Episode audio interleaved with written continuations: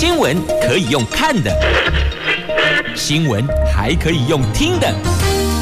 亲切的早安问候，专业的新闻分享，欢迎加入美英主持的 News Online，说新闻给你听。亲爱的朋友，台港后打开后，大家好，欢迎您再度锁定收听 News Online，我是美英，我是谢美英。来进入今天四大报的三则头版头条新闻之前，我们先来关注的是天气概况。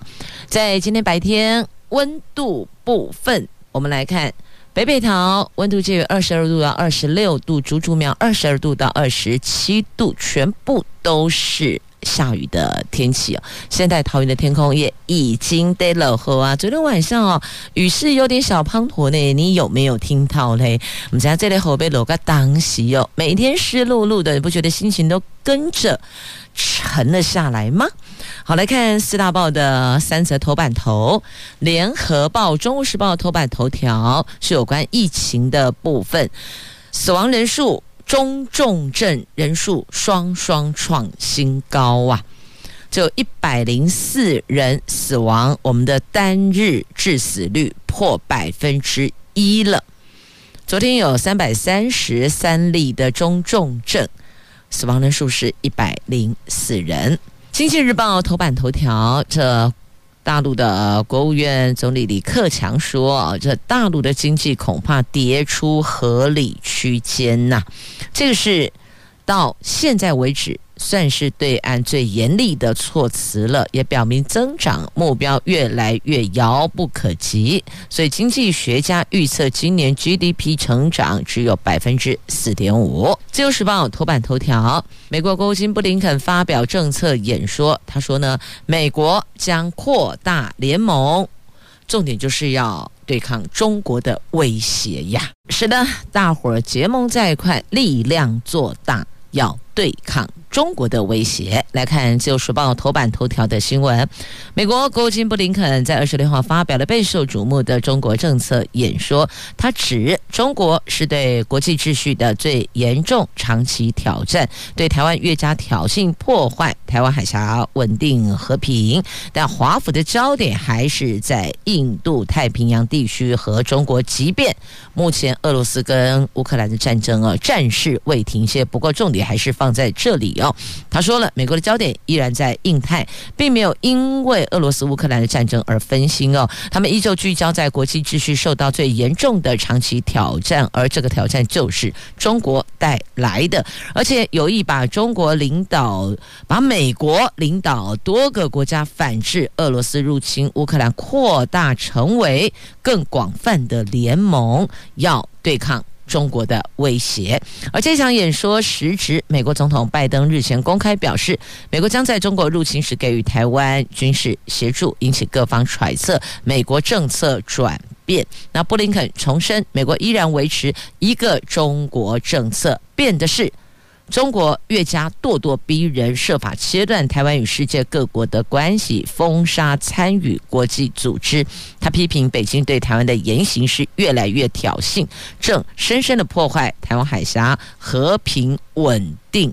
他说，拜登总统相信这个十年将具决定性，因此美国将针对美国中国竞争提出投资、结盟与竞争三大支柱，推动追求一个开放。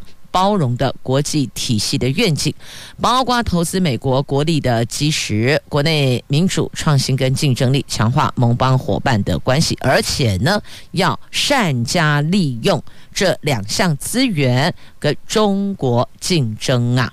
所以他要把目前美国所领导的多个国家反制俄罗斯入侵乌克兰的这一股势力，扩大成更广泛的联盟。而且目标将会是对抗中国的威胁。好，这是《自由时报》今天头版头条的新闻。来继续呢，我们来关注我有关疫情的部分。我们在确诊、死亡还有中重症这两个区块的数字都创新高了。这昨天新增了死亡一百零四例，中重症三百三十三例，这个都在创新高。指挥官说，国内染疫致死率长期来看仍维持在万分之五，但是单日死亡数从前天七十六个人，昨天一百零四人，致死率有千分之一。这个数字确实是个警讯。专家则认为，死亡数一定会再增加，而且啊会越来越多。又以长照机构著名的风险是比较高的。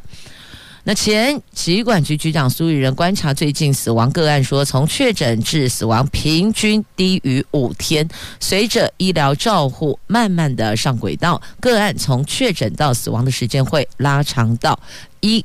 至二周，即便未来过了疫情高峰，大概也要等待个一两个星期才会反映在死亡数上。这死亡数一定会再增加，而且会越来越多的死亡个案以八十九十多岁长者居多，可以分为长照机构住民跟受家庭照护的长者等这两大类，而以长照机构住民的风险是比较高的。那指挥中心从五月五号起开放长照机构快筛阳性立刻给药，这个是很好的政策。但受苏育仁建议，应该每两天为机构的住民快筛一次，才能够达到及时给药、预防重症死亡的效益。那台大感染科医师李秉颖也说了，死亡人数持续的增加，这个是在预期之内。对于外界预估，国内疫情会在七月底达到高峰。诶，之前我印象中记得说是五月底到六月初，对不对？那现在这个时间有往后推迟咯，因为是高原期加长了，所以高峰期也就往后推了。对于这个七月底达到高峰，李秉颖认为，届时群体免疫大概是在百分之三十到百分之四十的人确诊，国人想要完全自由活动，恐怕也没有那么快了。所以，如果这个时程是精准的，那么就代表要全民自由活动时间得。再往后推，之前本来推算五月底六月初高峰，那么高峰下来又是高原慢慢的和缓，可能到七月份的时候，大家比较有机会可以恢复日常，比较能够松绑。但是如果整个再往后推，可能这个时间点得再往后了。那陈时中认为呢，应该不至于到四成、三成的可能性，并不是完全没有。但这一波疫情发展已经超过五十天，单日确诊数维持在八万九万多，以这个速度推算，全台湾有百分之十五到二十人口感染，可能是这一波疫情的上限，大概会介于在。三百四十五万到四百六十万人，换句话说，目前国内累计确诊人数大概是一百六十四万人，至少还有一百八十一万人可能会确诊。也就是说，现在还没确诊的国人，大概还有一百八十万人左右，接下来陆续可能会有机会被传染的意思哦，就是以感染率来推估，但到底是哪一百八十万人不知道。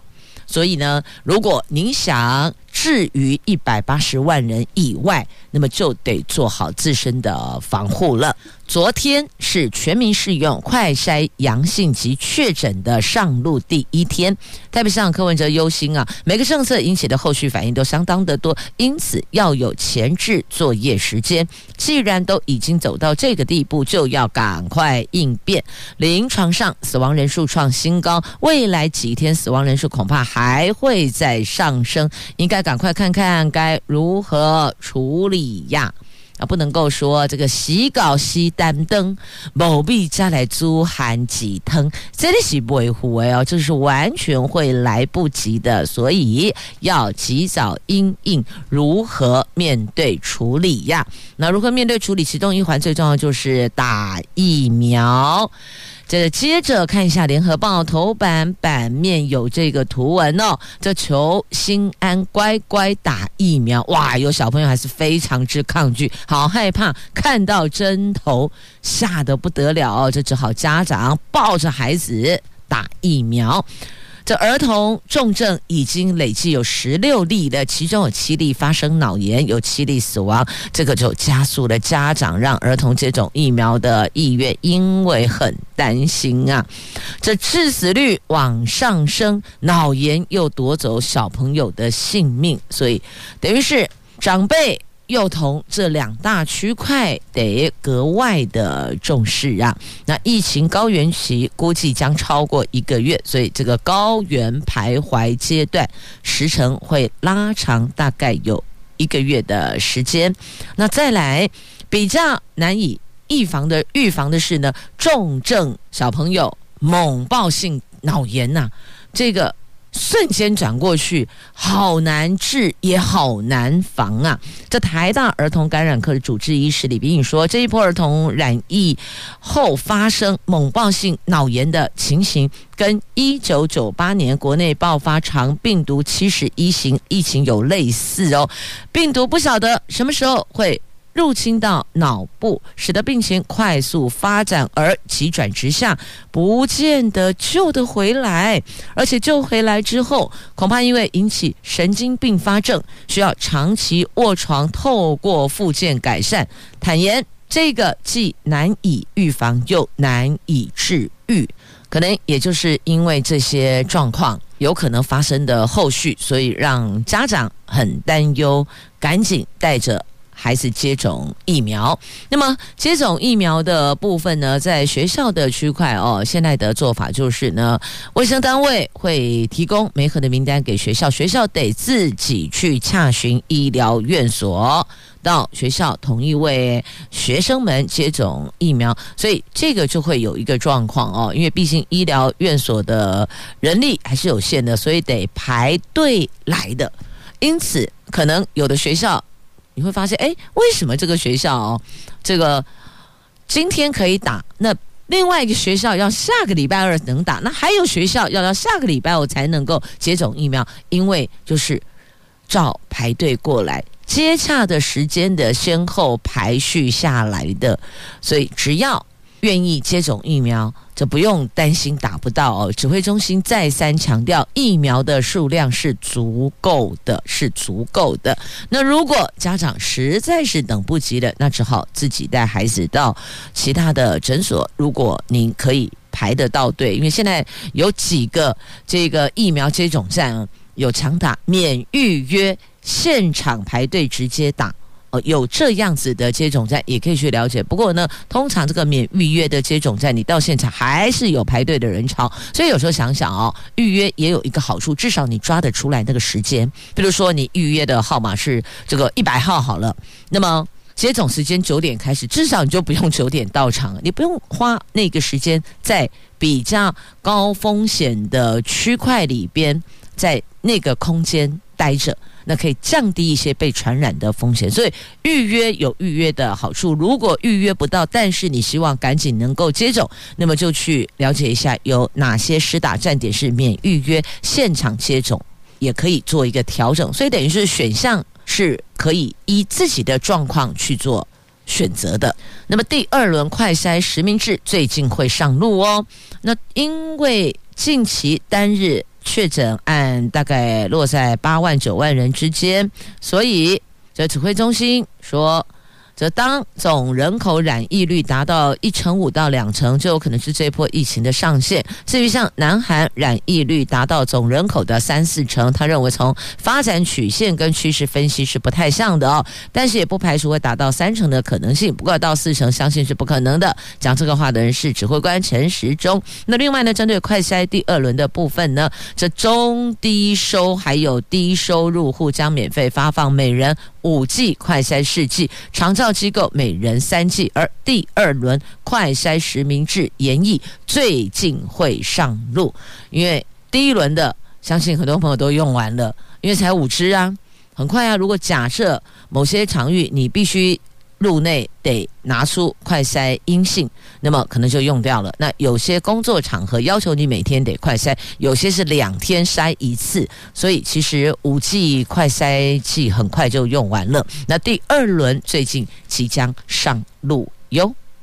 好，这个是在今天的这个媒体。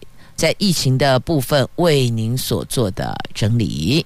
来，继续我们来关注在今天《中时报》跟《旧时报》头版版面的新闻呢。我们来看一下这个政府的振兴方案。就因为四月病毒再度肆虐台湾，造成了餐饮、观光、艺文产业再受重创，所以昨天行政院拍板了新一波的纾困振兴措施，以三百四十五亿元推动了助产业、护劳工。减负担、稳金流等三个面向计划，估计有八十九万九千人受惠。那这三个面向分别，我们来看一下啊、这个助产业护劳工，为了照顾减班休息或是失业的劳工，劳动部日前已经宣布充电再出发、安心就业、安心及时上工这三项计划将延长到明年的六月底。减负担部分，行政院宣布国有非公用不动产租金减收两成措施，减收延长期间到今年十二月三十一号。另外呢，关键原物料税负减免延长到九月底，桶装瓦斯冻涨到九月底。稳金流的部分就稳定金流哦，受到影响企业纾困振兴贷款延长到今年十二月三十一号，信用卡以及个人贷款债务协处机制、演艺团体还有大型艺文事业的纾困贷款利息补贴等等，都延长到明年的六月三十号，所以有延长到十二月三十一号的，延长到明年六月三十号的。但是这个餐饮业者建议，政府应该依餐厅规模分级补助，像这种齐头式的补助，对大型业者等于就是杯水车薪了。像商总的主席就说，最有效的方式应该是补贴员工薪资以及贷款利息等等，业者才能够渡过难关呐。那这一次的振兴方案，餐饮跟观光业是重中之重。交通部拿出了五十五亿，从九月起分两阶段补助观光业。那交通部说，说预计奖励旅行社团体旅游，未来每一团四十五个人，一团补助两万元。如果雇佣无雇主导游、领队等等，可以加码补助最高三万元。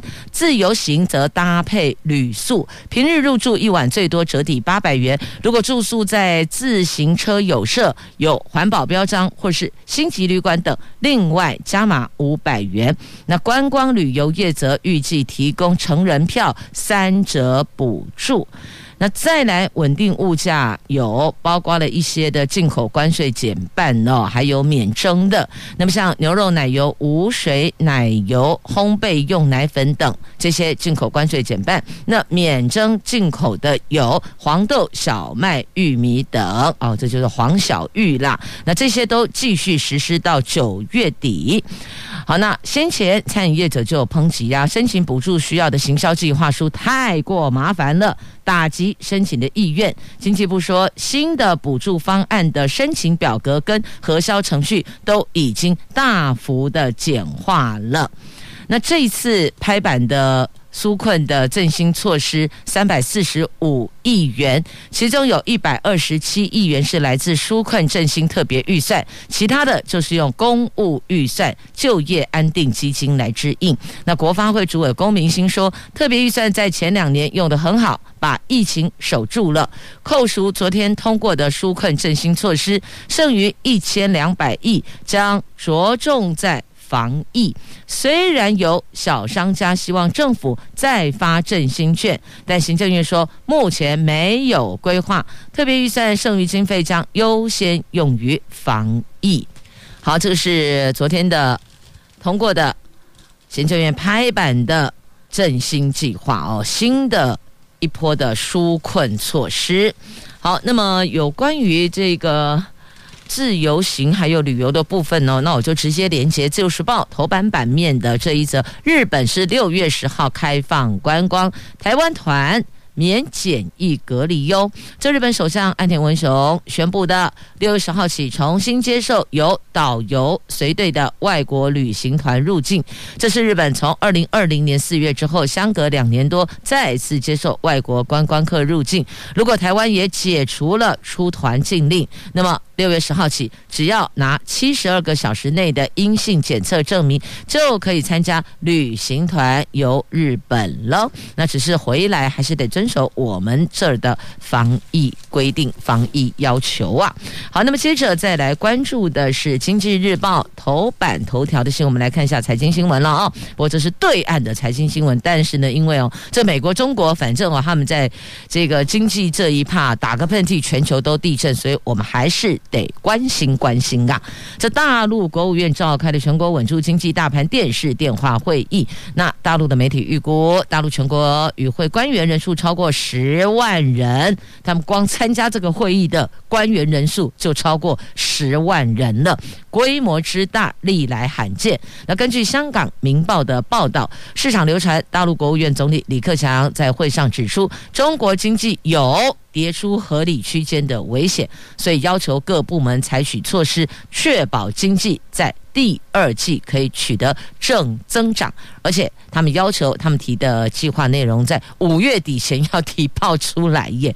哦，讲恐怖，他们这时候每次上级一个要求、一个口令、一个命令，那所有的团队就马上要动起来，得在要求的期限内达阵呐。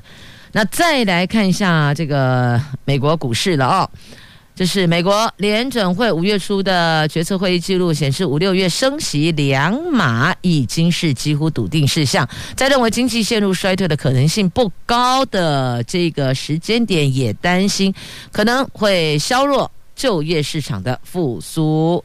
市场认为。FED 的会议记录并没有释出令人意外的鹰派讯息，暗示后续可能随时调整紧缩步伐，又透露对美国经济的信心。那么，全球股市在二十六号盘中挺升，美国股市早盘就大涨了，大概有四百点。本来预期可能哦超悲观的，但现在由他们这一次的决策会议记录看来，似乎没有那么的鹰派了，所以。透露出一丝的乐观景气呢。那不过我们还是要注意哦，全球进入高通膨新时代了。这个是曾经担任国际货币基金组织首席经济学家的哈佛大学的经济学家罗格夫说的。他说，在全球化倒退下，世界正迈入一个通货膨胀压力升高，从而可能迫使央行升息的新时代。在这个时间点，瑞士达沃斯出席世界经济论坛的企业主管跟专家学者也越来越担心全球经济前景，所以是有可能的。那再来就关注我们昨天的台湾股市了。这受到辉达财测欠佳的影响，外资昨天转。卖超台湾股市一百一十八亿，而且还砍杀台积电七十点五亿。台湾股市连着四天挑战月线一万六千一百六十七点，没能成功，而且还再度失守一万六千点大关呢。这昨天呢，三大法人同步站在卖方。外资昨天转卖超一百一十八亿，是这五天来最多的。单是台积电就卖超七十点五亿，占比将近六成。哎，台积电股价下跌十块钱，最后收盘五百一十四元，不排除回测前低五百零五元。累计今年来外资已经提款了台湾股市七千九百三十三亿，卖超台积电金额达到三千六百八十亿，这个占比大概有百分之四十六点三，也。就是因为外资卖超百亿，所以呢，公股急救援呐、啊，这高价电子股转弱，两千元以上只剩下细粒，中小型股则是继续当家呀。好，所以这最近如果常常进出股票市场的朋友们，可能这心情也没有很美丽的是吗？好，再来看了财经新闻之后，我们再来看一下《自由时报》头版下方的新闻。哎，我真的没想到有人还这么听话呢。别人叫你去抢钱，你就真的去抢银行哦？哦，真的是哦，不知道该说什么才好啊！这个抢匪是听钱庄的话去抢银行，因为钱庄跟他说：“你没钱啊，没钱就去抢啊！”他真的去抢，然后当场被抓了。这个是新竹一名三十二岁的徐姓男子，疑似遭到讨债，被地下钱庄一句话给逼急了。昨天真的跑到新丰的渣打银行拿空气枪威胁行员，这才刚刚得手十十七万五千元，还没跑出大门就被获报赶来的警方给抓了，而且还就这个叫做现行犯哦，当场就被抓了。所以你看。钱庄跟你说没钱就去抢银行啊！你怎么那么听话就去抢银行？你爸爸妈妈给你讲的话，你奈拢无听嘞？这个真的不知道该说什么才好哦。我想他需要的是一台抽水机，抽哪里的水？抽脑袋里的水啦！来，先告诉你，桃园高中职以下学校继续停实体课程，一直到六月二号。这因为疫情处于高峰期。所以，市长郑文灿宣布，桃园市的高中国中及国小，还有公立幼儿园远距教学再延长一个星期，从五月三十号到六月二号继续暂停实体课程。那国中、高中三年级的学生，就国三跟高三学生哦，采取远距教学到。暑假，那其实也就是到毕业，其实毕业典礼很快啊，六月初吧，差不多大概都是六月上旬、六月中旬就结束毕业典礼的，所以看来这国三生、高三生大概差不多吧，就是这样到毕业典礼的。那毕业典礼都是采线上进行的，没有实体的毕业典礼了。至于端午节连假过后是不是到学校上课或继续的远距教学，将看下个礼拜的疫情状况，以。一周为单位进行滚动式检讨。那郑文灿说，依居隔师生人数逐渐减少来看，采取远距教学对确诊数量的下降的的确确有帮助的。期间如果有人入校接种疫苗作业，那学校可以安排师生返校施打疫苗的，这个是可以的哦。那再来国小跟幼儿园的快筛剂，六月中旬会发好，这个是桃园的做法。这桃园的。高中职以下学校，包含高中职哦，到六月二号都是线上教学的。好，那么既然看到桃园呢，就来一并也关注这个桃园市长的选举哦。在国民党部分，那之前因为这个张善政的起手是真的是很不漂亮，出场的那个过程哦，颇为颠簸啦。那现在告诉您。看起来应该是 OK 了哦。那昨天前行政院长是国民党提名的桃园市长参选人张善政，第三度造访桃园市议会，要拜访议长。好了，三访破冰啊！果然前两次龙吹波浪啊。第一次去的时候，哎，议长不在；第二次下午四点，别说议长不在，连议员都不在了。那第三次昨天上午有到了，而且邱医生议长到议会门口迎接，表态支持，进行。闭门会谈，那么张善珍说，下一步将拜会吕玉玲啊，我想这个应该大概会前会都已经敲谁呀？啊不，那我扣零嘞，怎么可能呢？只是可能这个立委跟议长，这立委这边比较客气哦，你还是先去拜访议长吧。那显示也是有松口了，态度也有转变了，所以最后还是。相忍为党，大局为重啊！那虽然蓝营的起手是跌了一跤，但推张善政还是可以看到。国民党要把桃园拿回来的企图心，如果民进党找不出下一个郑文灿，那民众党又还是新手上路。蓝军如果能够整合得好，张善政选战经验能够升级，在绿营又有输不得的压力，桃园恐怕成为蓝牵制绿的战场呢。好。这不要忘了，第三势力还有疫情也会是这一波年底选举的关键点呢。好，这选举的部分就简单整理到这里了。那么接下来啊，要看的是这个房地合一税呀，红单交易纳入房地合一二点零要课重税，去年七月之后都适用。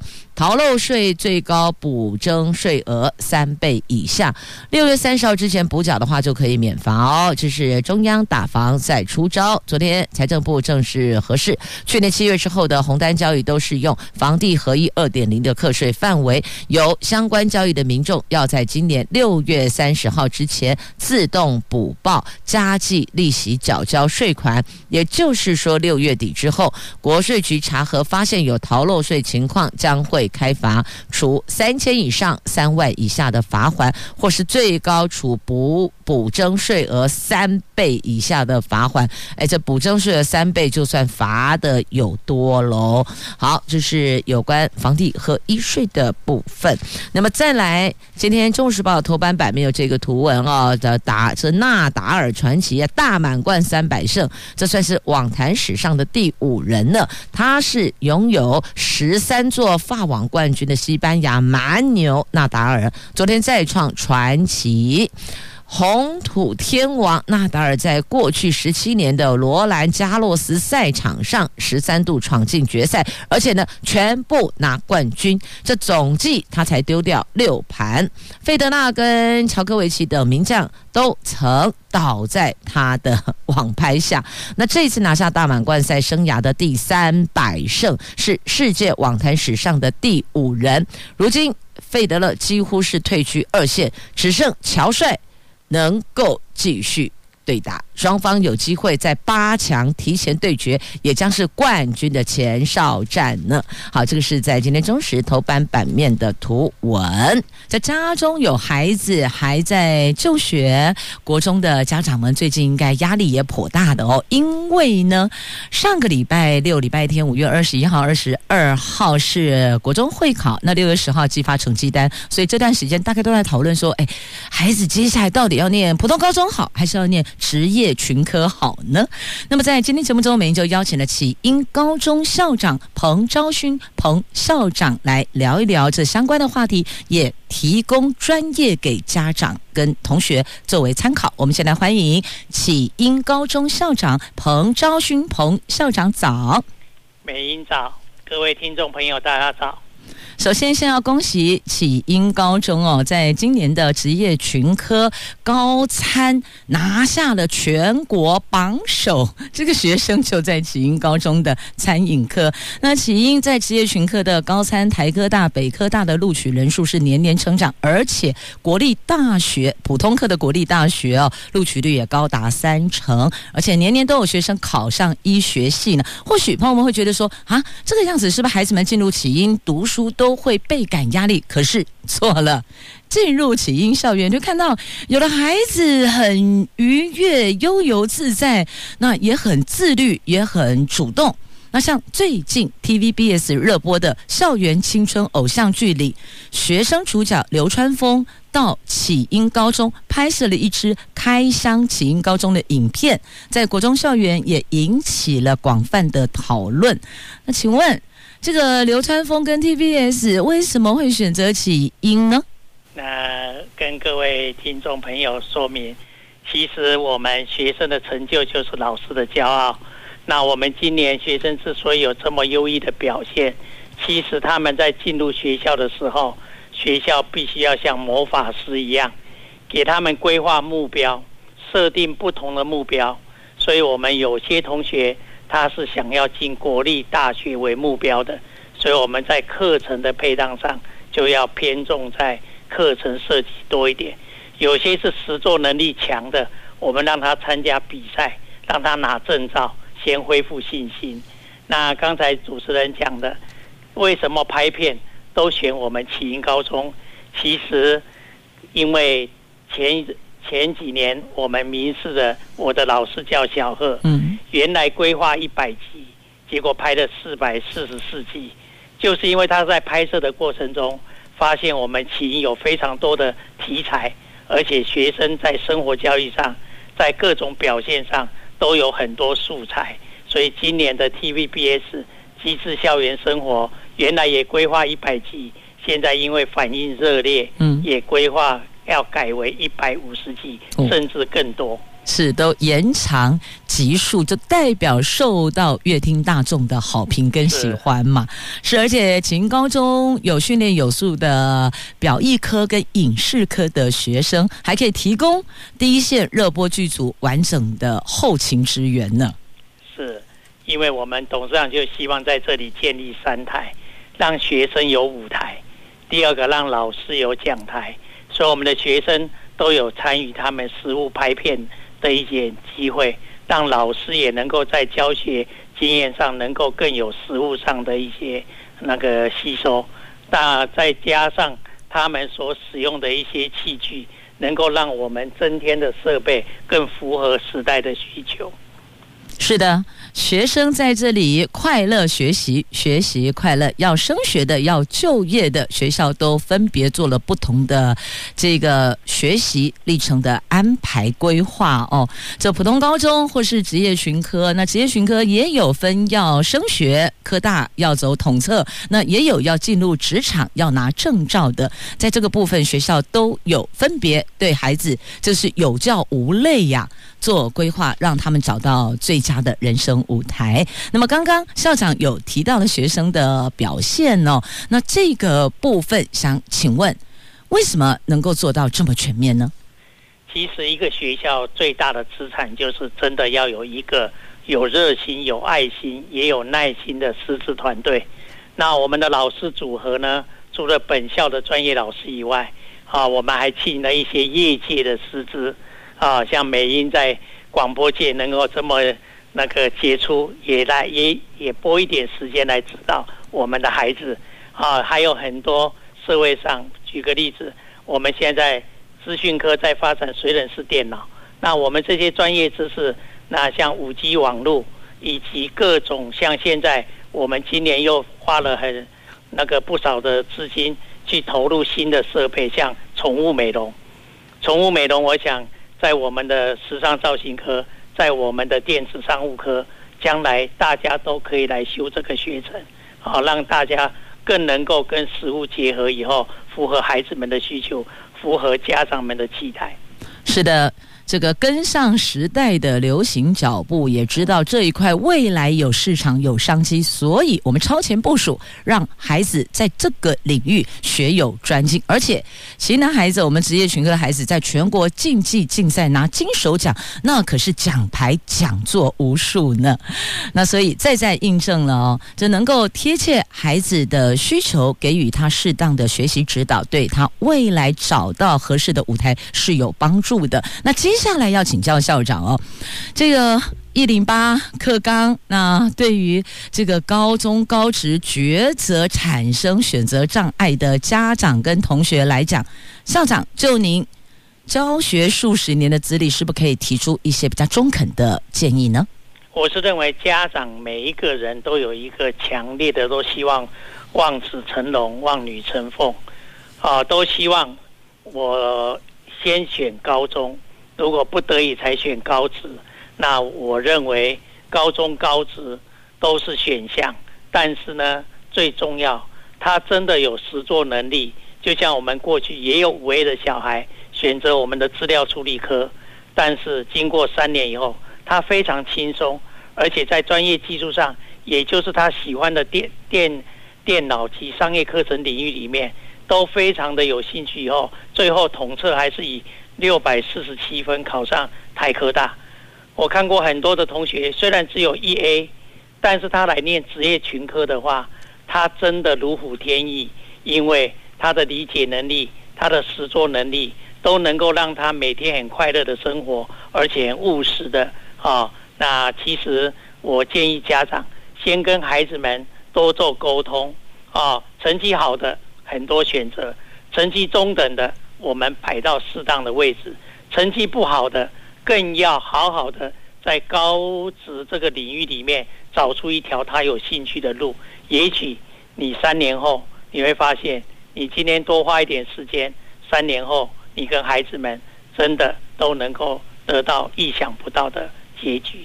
是的。不必非得拘泥在普通科，走普通大学的路线。其实有些孩子他脑筋超级灵活的，可是他可能对于一般我们这国英数学科来讲，他的聚焦能力就不是那么的强。但是呢，放到有兴趣的专业科目上，那根本不用老师要求，他自己就主动自发去钻研去学习，所以才能够在全国竞技竞赛拿金手奖。所以有这个就是提供给家长做一个。思维。并不是非得要走普通高中，但有的孩子他真的超级会念书，那所以要根据孩子不同的特质哦。我们讲不同特质的学生，我们可以在职业群科共同创作。那如果是适合走升学路线进普通大学，我们也会依据成绩做不同程度的补强，让大家都能够走进。大学的校门要启动自发力量，成就时代群英啊！那我们也谢谢彭昭君校长提供给家长们的一些建议，还有分享了娱乐有兼具学习的校园，那么还有也提供了一些建议想法给。会考学生跟家长，那接下来我们要连线的是启英高中教务处主任杨世杰杨主任，他也有一些专业的想法分享给需要的朋友们。我们先来欢迎杨世杰主任早，美英主持人早，各位线上的听众大家早，我是启英高中教务处杨世杰。六月十号，国中教育会考成绩单就会寄发出来了。那么在这之前，今天是五月二十七号了哈，这十几天两个礼拜的时间哦，请问主任，同学跟家长可不可以有一些先行准备工作呢？好，谢谢主持人。我相信，呃，目前同学们跟家长的处境应该是最光明的时代，大概也是最黑暗的时代。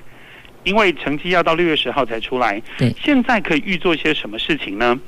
呃，等成绩出来了，我们再来开始了解所有需要填志愿的资料，会稍显太慢一点。对，因此，在过往的经验，我会建议我们可以先收集网络上录取分数的资料。嗯，好，去年的、前年的，嗯，由于呃这两年考生的人数跟我们今年考生的人数几乎一模一样，嗯，所以。这个资料是具有参考价值的。先抓落点。哦，对，先抓落点。那先抓出落点来之后，了解排序。好，了解所有的排序，因为家长对于桃园市的高中内心当中大概都有一个排列的顺序存在。嗯、是。那不过，呃，后面我想跟家长建议说，虽然手中有排序，嗯，但是心中。千万不要有排序，这个是不是就有点矛盾？手中有排序，心中不要有排序，那我到底该怎么办嘞？好的，主持人这个问题非常好。手中有排序，是我们把资料都拿到了，嗯，那武林在前面啦，立中在在第二个顺位都没有问题。但是如果当我们的孩子来到中间群的分数的时候，好，其实国中教育会考考出来的 A、B、C 三个分数是有它的意义的，嗯，A 代表进入高中之后。普通高中念书，他大概没有问题。B 大概就需要补救教学了。嗯，C 就大概很辛苦。所以当 B 跟 C 越多的时候，当 B 跟 C 越多的时候，其实在做选择学校的时候，可能要在高中高职之间同时把它列入考量。所以虽然现在我们可以按照呃网络上收集到的资料做排序。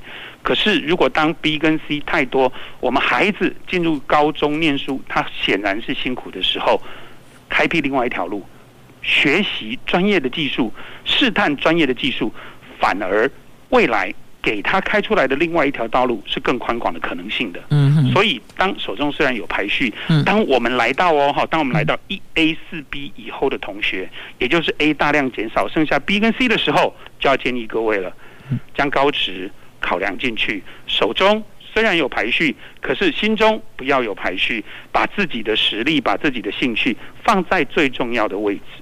所以要选对合适的路线，不管是高职也好，或者是高中也罢，只要合适，这个孩子未来的发展都列入选项。那刚刚主任您提到了哦，这听起来好像很复杂的高中高职要做排序，那如果排序又碰到刚好选填。的同学比较多，大家同分的话，还要进入超额比序耶。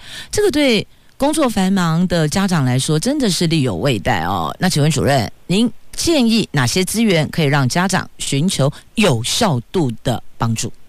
美英主持人果然是我们桃园最专业的主持人，点出了这一次选填志愿最辛苦的一件事，叫做同分超额比序。嗯，同分超额比序指的是，如果我要选择武林跟立中。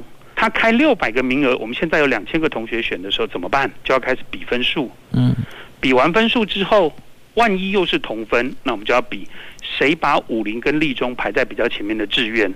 嗯，比完志愿，如果我都填在前面，那还要继续比国文科，再比数学科的分数，最后比英文科，一路往下比。嗯，所以这一个复杂的同分超额比序，其实非常建议家长，当您收集完分数的排序资料，又知道同分超额比序，但是没有办法有一个清晰的图像的时候，国中端的导师、辅导室可能是您可以咨询的对象。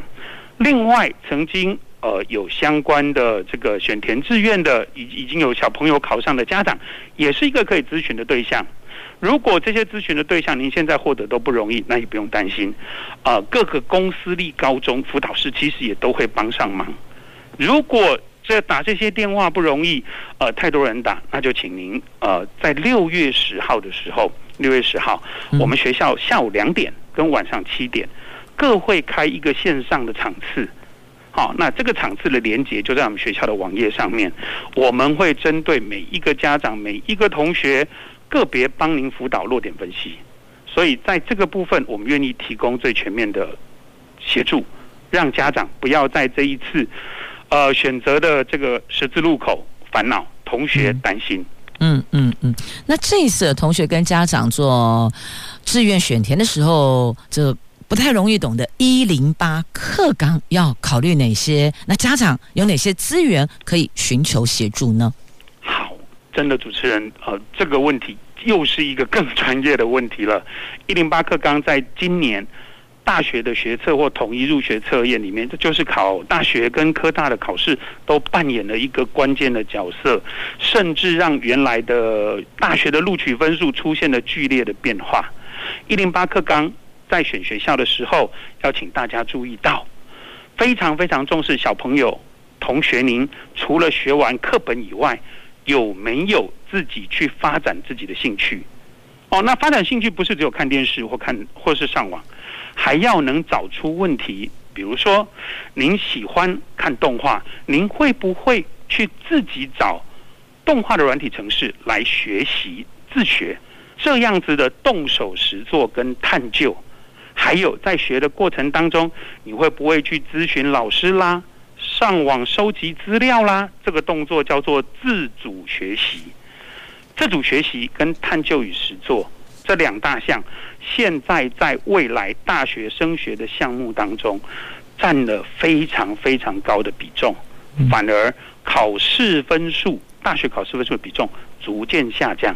所以，所以。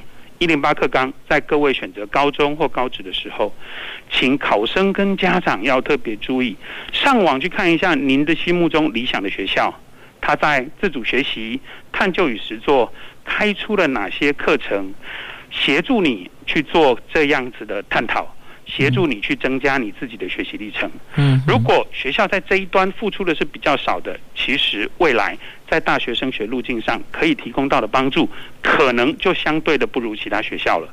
因此，一零八课纲的探究与实作、自主学习，在各位选校的时候是绝对、绝对千万不要忽略的因素哦。是现在啊，跟过去我们的年代真的很不一样了，所以很多家长都不知道该怎么办才好，怎么协助孩子才好。因此，刚刚主任提到了一个重点哦，这实践一零八精神的学校，必须要能够指导孩子们自主学习，也有弹性学习，这样才能够培养更宏观的学生学子。那因此呢，其实很多家长在协助孩子在。选填志愿，不管高中还是高职，那进入高职的话，还要职业群科，看是哪一个科系啊？那在这个部分呢，有些家长会陷入弥补当年自己的遗憾。那其实哦，要放下，放下，放下，要让孩子适才适性适所。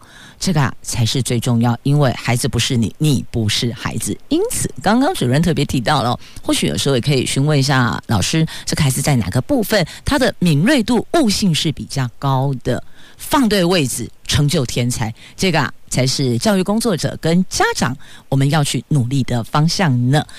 那后续如果还有不太清楚的地方，也可以直接电洽。秦高中找我们杨世杰主任，或是找我们彭昭勋校长，或是上网站来了解。今天也谢谢秦高中教务处主任杨世杰杨主任，谢谢您分享专业，提供家长一些餐桌的资讯，谢谢您。谢谢主持人，谢谢美英姐，谢谢。